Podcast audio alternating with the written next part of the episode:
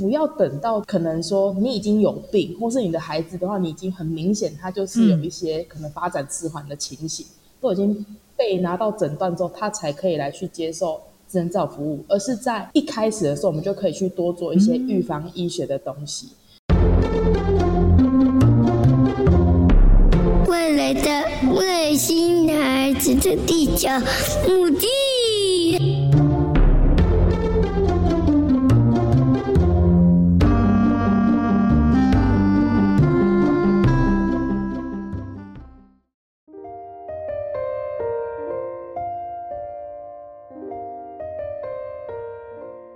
Hello，大家好，欢迎大家收听本周的《外星孩子地球日记》，我是地球妈妈。因为毕竟地球妈妈哦有非有跟蛮多的治疗师一起来聊很多面向的问题。那这次呢，我有发现呢、就是因为治疗师真的是蛮多元的，就可能举凡大家听的职能治疗师、物理治疗师、语言治疗师，甚至是音乐治疗师，然后是园艺治疗师等等的，有好多好多的治疗师。那这次呢，因为我相信。大家可能有在带孩子上早疗，或者是本身可能自己的亲友有正在呃执行这样子的一个治疗。那这次我们就邀请了一位拥有美国正向教养协会认证的学前跟家长讲师的经验。那这个部分呢，这个老师呢，他很特别，是他目前也正在攻读语言治疗。那他透过呢好玩的游戏方式来带孩子一起快乐学习的职能治疗师徐徐老师。那我们请职能治疗师徐徐老师来跟我们大家自我介绍一下。嗨，大家好，这里是你的许许老师。哦，我是一名儿童职能治疗师。对，那就是刚刚地球妈妈说的没错，我现在也在念就是语言治疗的研究所当中。嗯那我自己的话也有一个粉砖，然后的名称叫做和许许老师一起玩。我的粉砖其实主要就是会把一些可能跟儿童发展啊，或者说你可以怎么跟小朋友互动的一些技巧，就尽量去整理成比较白话，就人话的形式给大家看。嗯那另外的话，就是也会去拍摄一些影片，然后去跟大家分享说，其实你在家你还可以就是怎么去跟孩子玩，嗯哦，超重要。你知道，家长有时候跟着带着孩子去早聊，然后早聊完之后，老师跟你讲完，然后你回家会觉得，哎、欸，那我现在可以做什么？就就是有时候会突然空掉，说，哎、欸，怎么办？我要怎么用家里的器材，或者是，哎、欸，我可以去哪边买什么器材来帮？家里的孩子，然后协助他，让他进步更多。所以我觉得老师的社群超级受用，而且还有影片可以，你知道参考可以看对照，你就会觉得哎、好像不会很紧张，说哎、我会不会这样子带小朋友做，会不会哪哪边害他受伤，或者是哪边做不好，让他可能这个效果不好之类的。哦，真的，因为我跟你说，就是呃，我那时候就是也一直有想说要去拍影片的部分，嗯、就是因为我觉得影片的话，到时候就是跟家长去讲的时候，或是说我到时候我可能课后沟通我没有办法讲完的时候，我都还可以直接丢影片，嗯、让家长就比较好知道。我自己后来也觉得说，真的是蛮实用的，只是因为就是最近，对，就是。最近的话，其实有在想说要再拍一些内容嘛，只是因为还要剪片什么的，我就 稍微搁置一下。是没错，那所以其实因为老师本身是职能治疗师嘛，那我也希望就是透过老师来跟我们聊聊，就最近就是大家都在讨论的职能治疗师法案。那关于这个法案，它到底是在申诉一些什么？然后可能通过之后，对我们整个职能治疗的这样的一个环境，它会有什么样的改变呢？好。就是先讲一下，其实这次的话，就是呃，职能治疗师修法的一个重点是说，我们想要去提出，我们可以去呃做一些就是非以疾病为目的的一些就是服务这样子。那什么叫非以疾病为目的呢？大家现在的话，因为其实对于健康，或是说不管是像以我做儿童来讲，其实会发现越来越多爸妈越来越注意，就是自己小朋友的发展。那这次修法的重点就是说，希望是不要等到可能说你已经有病，或是你的孩子的话，你已经很明显他就是有一些可能发展迟缓的情形，都已经被拿到诊断之后，他才可以来去接受智能照服务，而是在一开始的时候，我们就可以去多做一些预防医学的东西。那变成说，他可能在就是还没有生病之前，他透过我们的一些服务跟介入之后。他就不用到后面，可能他要一直去跑早疗啊，或者说像呃老人家的话，他也许就不用就是一直每天都要去复健科的那个诊所报到这样子。对，所以其实重点在这边。那另外的话是，这次修法也是希望说，可以就是让我们很多的，就是其实现在啦已经有在做的一些服务，相对来说其实是合理化的。对，因为像现在其实职能治疗的话，它其实服务的场域很多，嗯、对，包含到大家可能比较知道，就是我们可能在医院会有，嗯、对。可是其实现在的话，因为长照的进入，那职能治疗师其实在很多的社区也是有的。那包含到我有听过，有了公司也会去聘请职能治疗师，想要做帮员工啊，不管是他们整个工作环境的改善啊，甚至是他们整个知识调整等等的，好，甚至呃包含到可能有一些我知道有一些职能治疗师，他其实有深入去呃像监狱啊等等的去帮受刑人服务。嗯、其实现在面向很广，可是大家知道一件事情吗？就是你去公司。或是你去监狱等等这些情形的时候，我们不能直接按着我们是职能治疗的这个 title 去，哦、因为他们他们是一般，他们没有拿到诊断，对不对？对，对。然后如果说我们就是说我们要去做职能治疗的时候，嗯、就是其实如果有心人士发现的时候，我们是就是有医疗纠纷会被告的。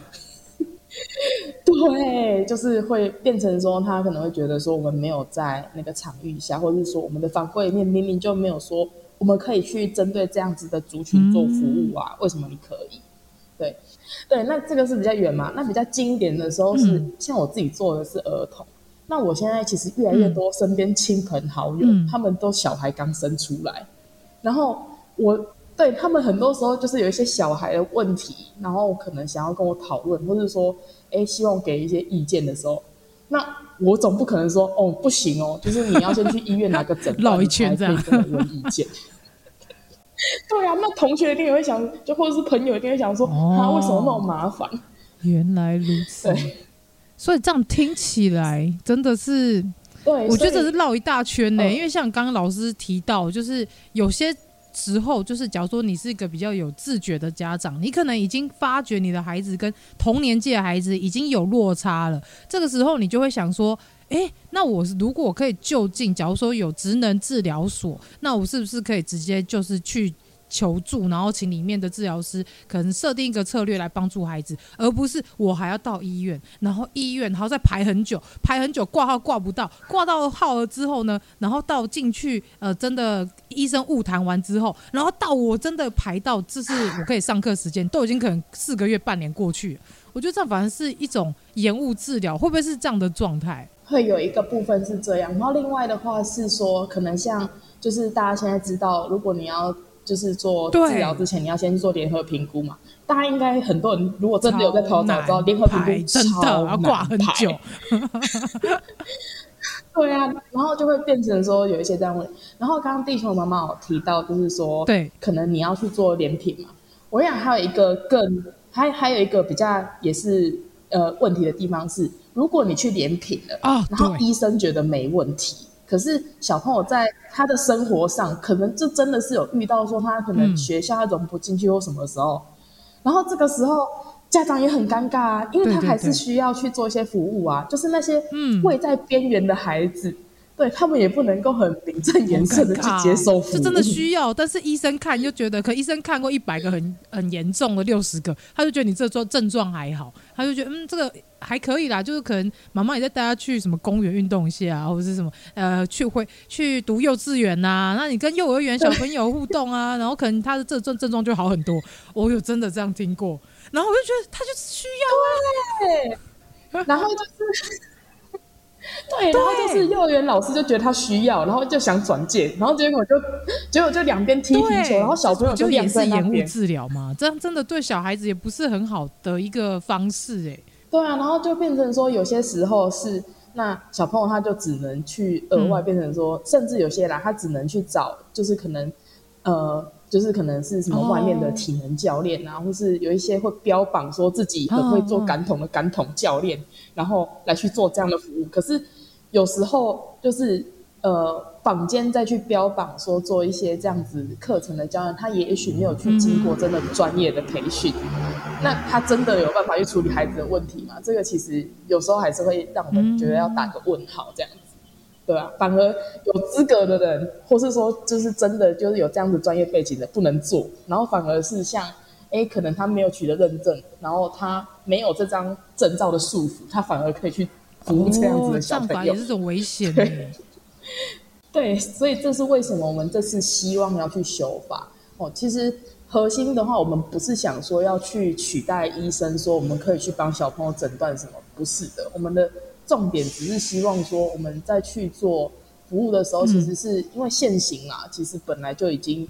呃，有人在去做这样子，我们只是希望说可以更好的让我们是把我们的一些服务传递的时候是合法化的，而不要让我们觉得说在做的时候还要绑手绑脚。嗯。了解。那老师对于这个法案，就是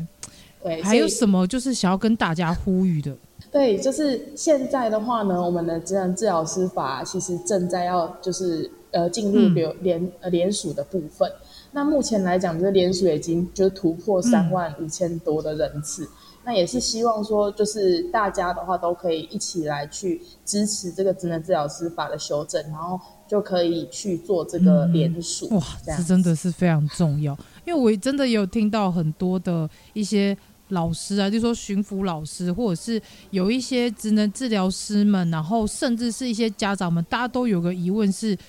如果说我没有办法，就是透过这个法案的一个跟进跟修正，那是不是有更多的孩子他就没有办法？就是接受到更多的资源跟帮助，因为其实我一常在节目一直讲的是，就是未来特殊生就是需要帮助这些孩子们只会越来越多，他们不会减少，因为环境的改变啊，然后因为可能呃整个经济结构改变，例如说双薪家庭减少跟孩子的互动，或者是说隔代教养等等，他可能都会带给孩子们一些比较。呃，就是体能上落后，或者是他的一些就是进程上落后的一些问题。像前三年不是在疫情中嘛？那疫情中孩子们没有办法真真的去上学，或者是没有办法去公园里面跑跳，所以他们各方面的进展其实都是落后的。然后再加上。他们没有办法，就是在外面这样子玩，然后没有办法进到学校去，所以很多的一些技能都是没有办法去进步，没有办法去学习。所以其实我相信，在这个阶段出生的孩子们，他们未来所要面对的这一些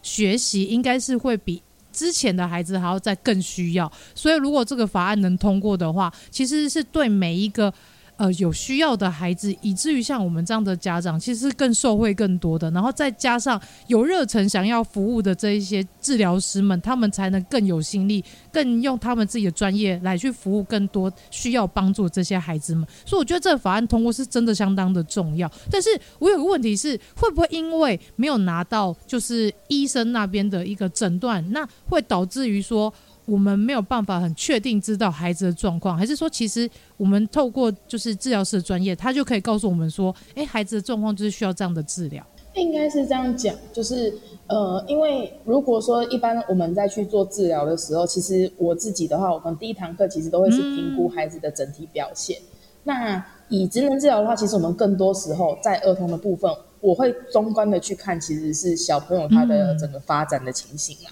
对，那。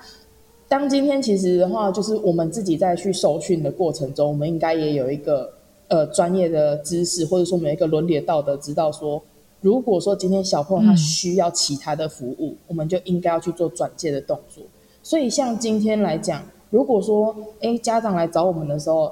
未来如果说家长来找我们的时候，他也许他还没有拿到诊断，那他只是想要先来做治疗。对，可是我们发现说，他可能呃，也许他是需要去申请一些，就是真的是特殊额的诊断，然后会帮助他，就是说就学啊，或者说他可以去得到更多的服务。这个当然我们还是会可以去做，就是这样子的一个转衔，或者是说像我们觉得他可能额外需要去做语言治疗、去做物理治疗，或者心理治疗等等。刚刚地球妈妈提到的这些相关的资源的时候，其实。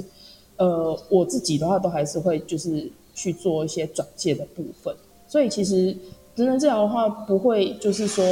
因为这个法案通过之后，然后的话呢就变成说好像是呃去取代医生他原本就是做那个疾病诊断的部分。好、嗯，那主要其实还是因为是我们可以让他反而是可以更好的是说，因为他可以接受到服务，然后的话呢，我们这边如果发现他有问题。我们还可以就再把它转回去，哦，就是变成让医疗的这个状况是更有效利用。例如说，可能孩子他是更需要，例如说医医生那边的诊断，或者是可能医生转介到其他的，例如说儿童精神科，或者是其他的，例如说基因科等等的。那透过这样的一个。医疗资源的转介，反正其实比较不会浪费资源呢，就是不会一下子大家会卡在那里，反正是哎需要的人去需要的地方。啊、那再透过可能这些像治疗师们的一些专业，你们因为一开始第我记得第一堂课都是评估啦，那评估之后可能会有一些状况，再加上后续的你们在陪伴孩子在做治疗的时候，你们也会有一些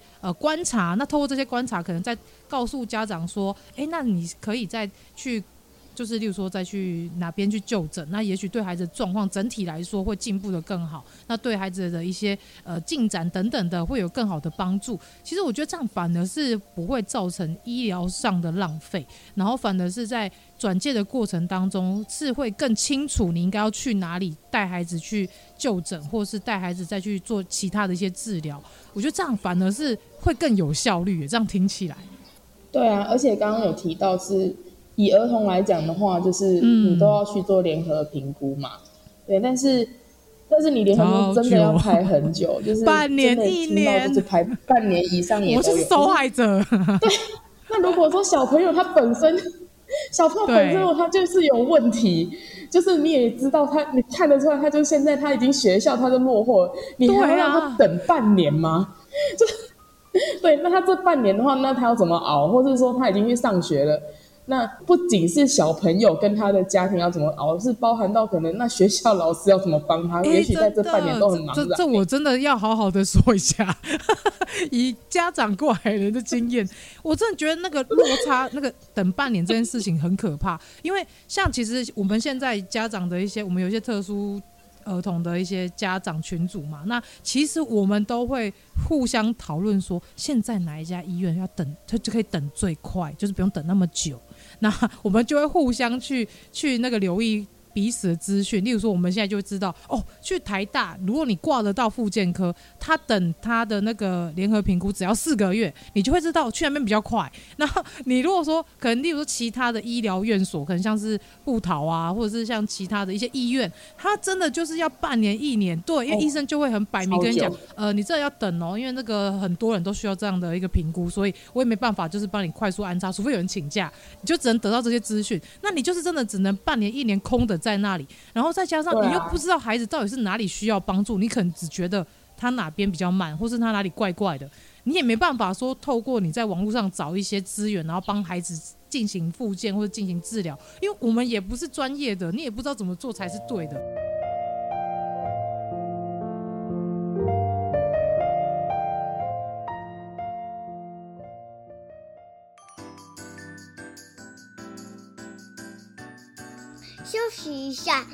马上回来。Hello，喜欢我们外星孩子的地球日记节目的朋友，欢迎 Apple Podcasts Mr. Bus 给我们五星评价并留言给我们哦，并分享给所有的朋友们。如果从不同的平台收听到我们节目的朋友呢，也欢迎到 IG 私讯地球妈妈来跟地球妈妈聊天互动哦。更欢迎家有特殊儿童家长或是想认识不同特质的朋友呢。还是想跟地球妈妈一起用正能量爆棚的朋友，一起加入赖社群，搜寻“地球妈妈战队”就可以找到我们喽。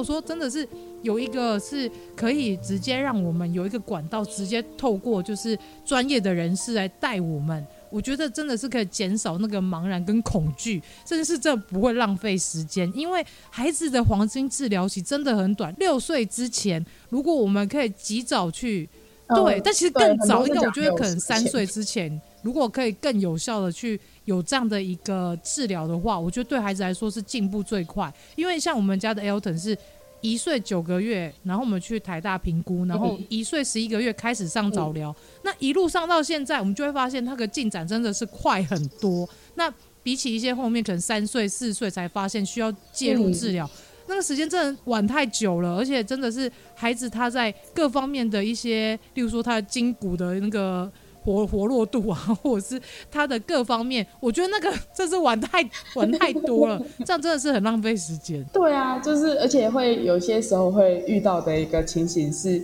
呃，就是因为像像 Elton 或者什么妈妈真的是算比较早去发现的，嗯、因为现在其实会很常遇到的一波是，嗯，其实家长自己不会发现，对，都是学校老师，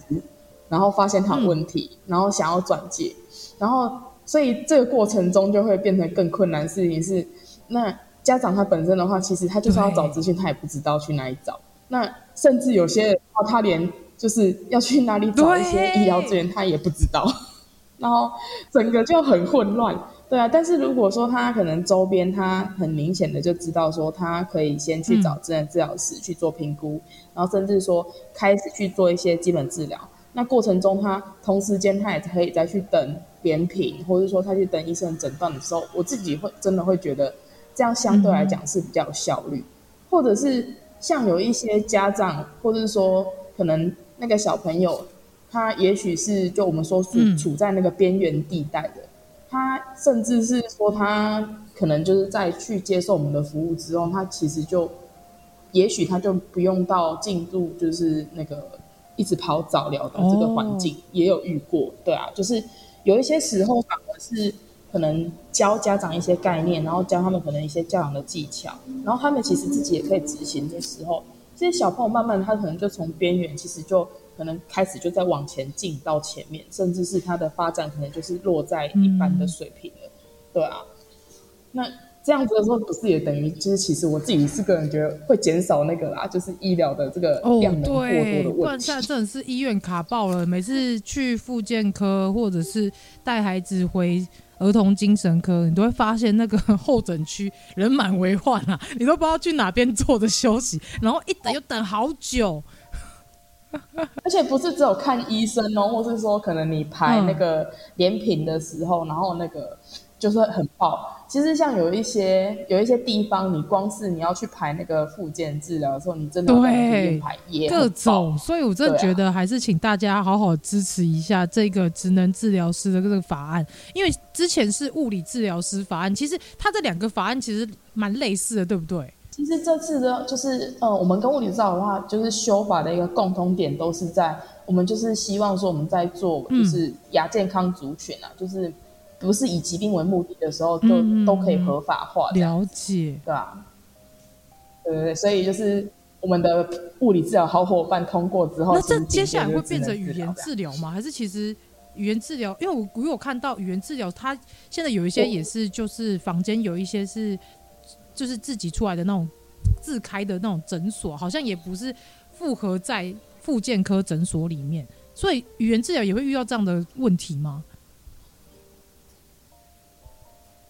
就是现在的话，就是后续应该语言治疗，我觉得也是会遇到一样的问题。Oh. 因为语言治疗现在的话，其实它合规，如果可以服务的地方，可能还是在医院跟我们说语言治疗所，嗯、就是治疗所底下。对，但是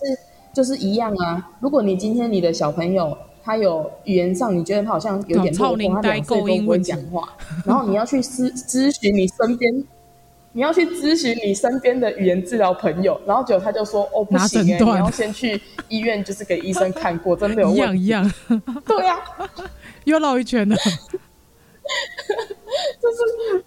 对，所以其实应该是目前来讲，就是所有就是跟附件相关的治疗师的话，嗯、都会遇到这样。那看来就是，如果大家未来有看到语言治疗这个修法的法案，我相信大家还是继续支持啦。吼，就是反正我们觉得老师刚刚说的这一段，其实就是蛮重要一点，是我们不要造成就是医疗上面的那个挤兑的问题，就是大家都塞在一起，然后。呃，都是耗在那边耗时间等，因为其实现代人的时间很宝贵，毕竟很多人都需要去工作嘛，然后要去有，例如说双薪家庭也要排班呐、然后或者是要请假才有办法带孩子这样一个一个去闯关。所以其实如果说能够有更快、更有效率的方式，让孩子可以从，例如说零件，然后拉回到一般的水平，我相信如果有这样更快速的方法，应该是对家长来说也是一个更省时省力的方式。那我其实。听到老师讲的蛮多，就是关于像是这样语言治疗或是职能治疗相关的一些法案跟一些说明，能听得出来，老师对于自己的工作非常的有热情。那当初为什么会想做职能治疗师呢？而且你后面还跨足到语言治疗这一块，很厉害耶！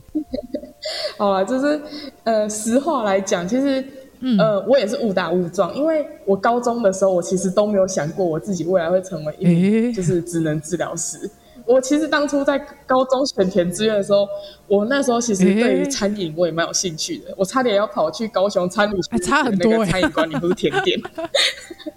对对，但是因为就是高雄的话，就是、嗯、因为我是北部人，然后就是我爸的话就是觉得说学校太远了，那那时候强力阻止。不我真的我可能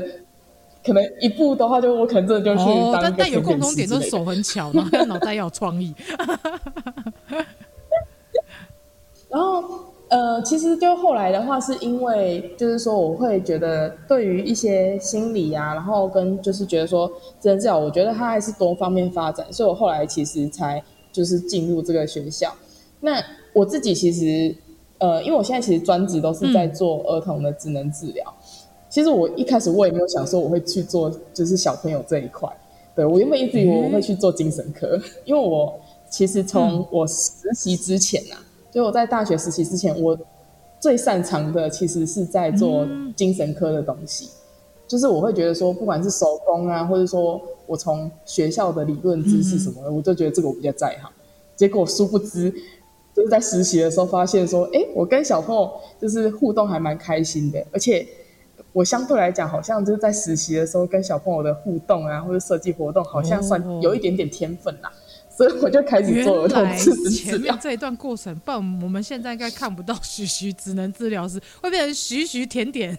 设计师之类的吗？真的？对啊，那因为就是就是后来工作了很长时间，因为我有一段时间其实我都是在就是跟比较多就是 ASD 的孩子互动，哦、然后那个时候其实。嗯，很多孩子的话，可能能力一开始又不是到特别好，嗯、然后也没有什么口语，然后后来临床上也发现说，其实很多时候家长也非常在意的是在，就是小朋友他的一些语言表达、嗯、跟他的一些沟通。那说，那不然的话，就是呃，来念个语言 治疗研究所好了，老师开启了自己的双学位人生。对啊，然后就现在就是啊、哦，整个就是呃，就是两边的东西就是吸收真的是会有一些困难，哇但我还是会努力的。觉得很厉害，因为我我有发现，像我自己带 Elton 去跑早疗的经验，真的有发现，例如说职能治疗师也可以协助孩子们刺激他们口语的一个沟通，或是口语的那个发展，然后甚至是像物理治疗师也会训练孩子们的一些，就是呃，也是。例如说执行的能力呀、啊，像我记得我礼上礼哎，这礼拜三，对，我带孩子去上物理治疗的时候，那个老师很可爱，他就说下个礼拜他要请 Elton 去，就是想一个故事，然后他们要在故事里面，就是在上下次上课的时候要演绎那个故事，所以他们要当，例如说当一个小动物或小小宠物，然后要呃遵循老师的一些指令，然后来去完成一些任务，然后就觉得好有趣哦，就是。物理治疗可以跨着这一块，然后职能治疗也可以刺激孩子们口说的能力，或者是在各方面，例如说可能有些大动作上面的一些发发展上面的一些刺激等等。我觉得其实。各方面的这些治疗，它都是融会贯通的。就是无论你去上到哪一个，老师会针对孩子的状况，然后给予他最好的策略。我觉得这是很厉害的事情。每个老师根本就是完全就是呃呃有非常多的技能，然后可以去帮助孩子有非常多的更好的发展，超强的。我觉得，我觉得是说，可能应该是大家因为。医事相关人员的话，就在台湾的限定都是我们六年内都要去做一些继续教育，而且要累积一定的学分。所以大家可能在一些基本的就是互动技巧啊，或者说你怎么去诱发孩子的一些东西上，其实多多少少的话，就是专业间可能都会就是知道一些东西，或是会想要去做。可是，呃，我自己还是会觉得说，就是每个专业啦，它都有自己不可取代的一些重要性。然后还有一个部分就是说，可能我自己为什么会想要念语言治疗研究所，是因为我也不想要就是比较浅层的东西，因为其实你整个完整的去接受一些训练或是练习之后，那。你可以相对来讲，就是更能够去掌握，就是这个专业还有哪一些其他的技巧。嗯、原来如此，对啊。那其实，在老师遇到这么多不一样的个案，那我在 IG 上面，就看老师 IG 上面有看到一个叫做神经发展。障碍症，那这个名词它到底是有囊括到哪一些症状呢？因为我看老师上面有列举一些，就是是在这个神经发展障碍症里面的一些，例如说像是自闭啊、ADHD 这类等等的。那我想要请老师跟我们大家说明一下，这个症这个名词它究竟是什么呢？好，就是呃，我会把这个名词就是给大家分享，是因为。这个是现在就是说我们在去做医生在去做医学诊断的时候，就是我们会用就是 DSM Five 这个手册。嗯。那这个里面的话，其实他就有提到说，就是很多我们在看小朋友的一些发展上，他比较多时候就是是因为他先天的因素，神经发展障碍其实嗯，顾名思义可以看到神经嘛，所以就知道说他是因为他的大脑或是神经的一些损伤。然后，然后去导致说他可能在日常生活上，他其实会有一些问题。嗯、哦，那像小朋友来讲，其实他日常生活不外乎就是可能生活自理，包含到吃饭啊、睡觉啊，然后洗澡啊、嗯、刷牙等等。然后还有玩，玩是非常重要的。对，那他可以在玩中，他可以玩什么游戏？他在玩的过程中，他能不能够去跟人家互动？哦，然后还有就是。呃，我们说社交，甚至到小朋友的话，其实呃，后续他会有很多的一些学习任务。嗯、那当今天他们就是因为就神经发展障碍症的话，其实就指说他们因为他们先天的一些大脑异常，嗯、导致了他们在做这些事情的时候，他们出现了一些问题，然后或是说他们发展落后的情形。对，那神经发展障碍症其实我那时候列，其实主要就是包含六大类啦，哦、嗯，就是包含到我们的。呃，智能不足的小朋友，然后的话呢，嗯、还有就是 ASD，然后跟 ASD 很像的，就是应该会是沟通障碍症哦。可是沟通障碍症跟 ASD 最不一样的地方是说，可能他们在一些社会性上、社交互动上哦，他们还是有就是比较基本的，嗯嗯，比较基本的能力这样子。因为有时候 ASD 它的核心互动可能还是会在他对。社会的关注上，或者说社会性上，它会有比较多困难。哦，那另外还有一个点是说，可能 ASD 它会有更多我们说比较就是固着的行为，嗯、或是刻板的行为。那沟通障碍症其实就没有这样子的部分。哦、对，然后再还有就是可能包含到有那个注意力不足过动症、嗯、ADHD 哦，然后还有学习障碍，然后以及就是动作障碍，包含到就是。我们说肢体不协调的这个 DCD 啊，然后或者是嗯那个妥瑞氏症哦，就是常常可能会有一些抽搐的情况，其实都会包含在这边。那为什么我那时候要把这东西去点出来？是因为临床上的时候超常遇到家长就是呃会觉得说小孩子这样是不是因为他们后天没教好，然后就很自责。对，那所以其实为什么我去点出来？其实我要就是想希望是跟他们讲说，呃，其实像我列出来的这些、这些、这这几个发展障碍的话，其实像现在其实研究来说，他们具体他们形成的原因，其实没有定论诶。对对，但是其实大致上的话来讲，就是说大家能够共通的确定的一个情况，它是因为它本身它大脑的损伤，或是说发展它有异常。然后才去导致的，就不是因为你后天的这样的问题，那有这一层的关系。对对，但是我还是要讲一下，是 对后天教养还是很重要。如果孩子他先天就有异常了，后天的话是我们补强的机会。不能因为说哦，他有这样的症状，然后我全部都是推给治疗师、推给学校老师、推给呃各方面的那个医疗人员，然后都没有想过说，哎，其实在家里，我觉得其实。带小孩子上完早疗，然后回家，这个复习的动作很重要。因为其实你带孩子去上早疗，他顶多就半小时、一小时。可是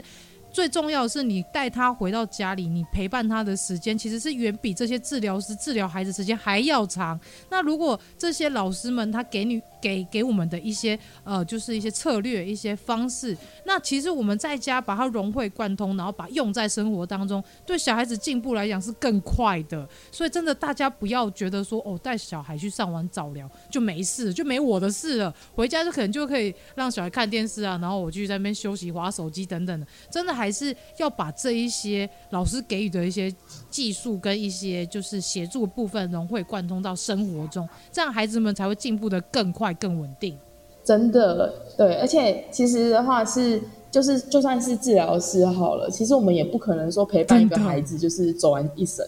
就是很多时候其实你走完一生的还是他的爸妈哦，所以我常常也会跟就是家长们就是去聊，就是说。呃，首先第一个就是说要让，我其实就会跟他讲，就小朋友今天有这样子的问题，很多时候不见得是因为我们的错误，嗯、对。可是，呃，我们在日常生活中，我们真的去就是教养的时候，其实是反而可以去帮助他，就是之后他其实生活的更好。没错，没错，对啊。嗯、然后，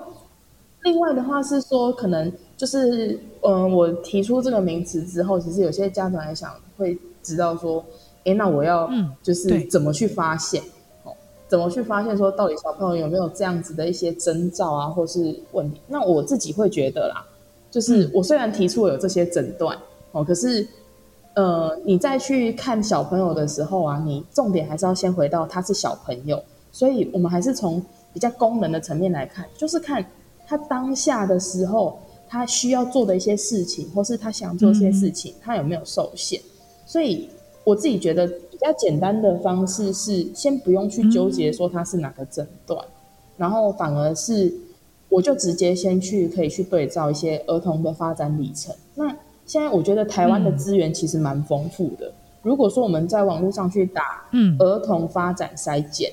或是我直接打“儿童发展里程碑”，其实就会有资讯。那自己就可以稍微就是在每个时间段去对照一下，哎，小朋友有没有做到？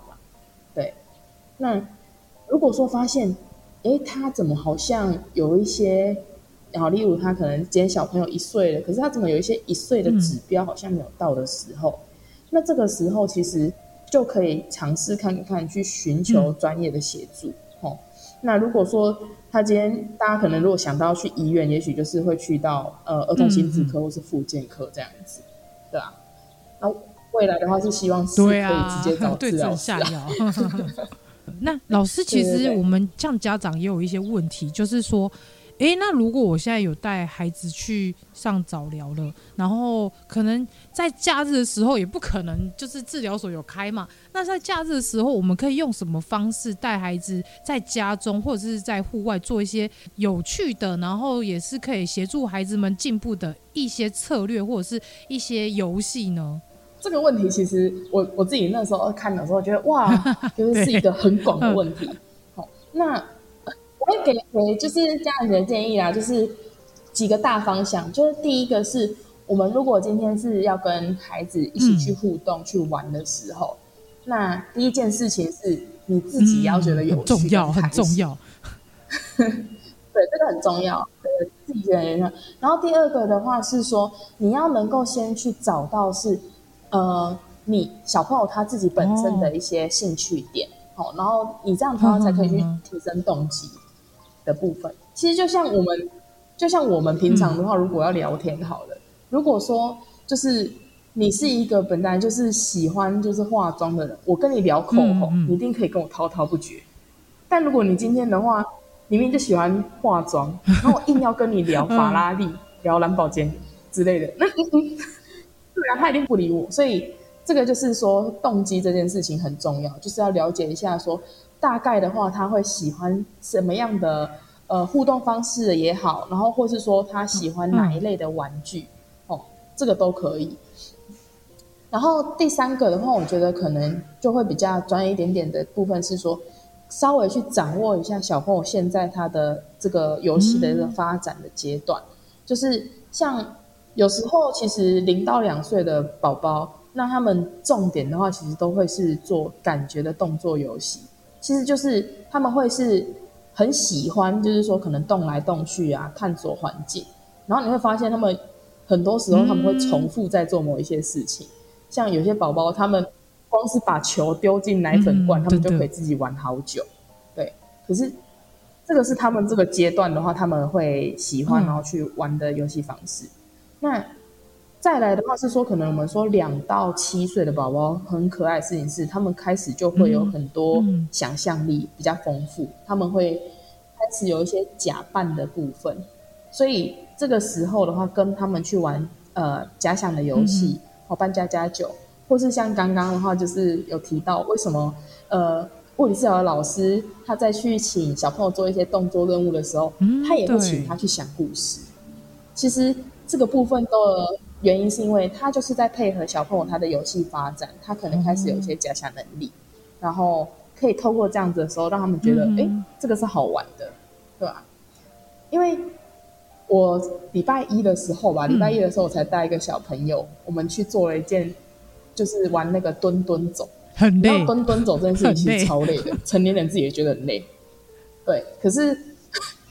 对，那跟小朋友的话呢，互动的方式是，哦、他很喜欢儿歌。所以我们其实，在蹲蹲走的时候，我们就唱，我们就唱一比呀呀，一比一比呀。然后小破其实觉得，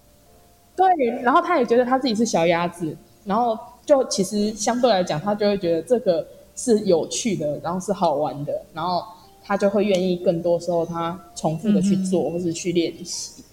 对，那七岁以上之后的话，其实小学生，小学生也是会玩游戏，这个时候。可能就要了解一下他们现在就是喜欢的东西是什么，oh. 因为可能有人的话是喜欢角六生物啦，oh. 有人喜欢什么呃可梦啊之类的，反正这不太一样的时候，就会把那个东西就带进去，oh. 去做一些融入。那呃，另外的话是说，如果说是小朋友，我们自己要带他在家里面去练习，有时候其实我们会买一些。嗯就是玩具嘛，那我自己是习惯会买一些我们说比较是有开放性玩法的，对啊，所以像可能球啊、粘土啊、积木啊，哦这一类的东西，它其实就没有一个固定限制的玩法。那如果说今天小朋友就是我要跟他玩的时候，也许我也可以是，我们就呈现那个东西，然后先看看他会怎么玩，哦，甚至的话，有时候也可以是。除了我们教孩子玩，可以让他教我们玩嘛？嗯、这个时候其实就都可以去做一些引导，对啊。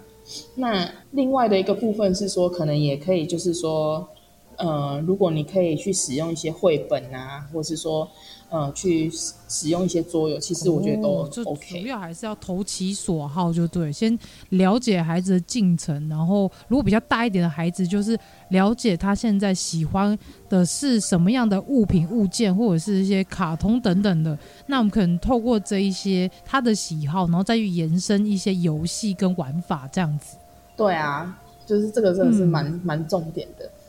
因为很多时候就是。如果说我们可能像呃，真的知道有时候其实也是会去安排说，让小朋友去在家做一些呃精细动作啊，或者说做一些呃大动作的一些练习这样。对，但是你如果真的是光叫小朋友就数数，然后去做这样的动作的时候，呃，大家自己如果亲身去，他会发现，嗯，不是每个小朋友都很会配合。对，能配合小朋友通常都是比较乖或者稳静的小朋友。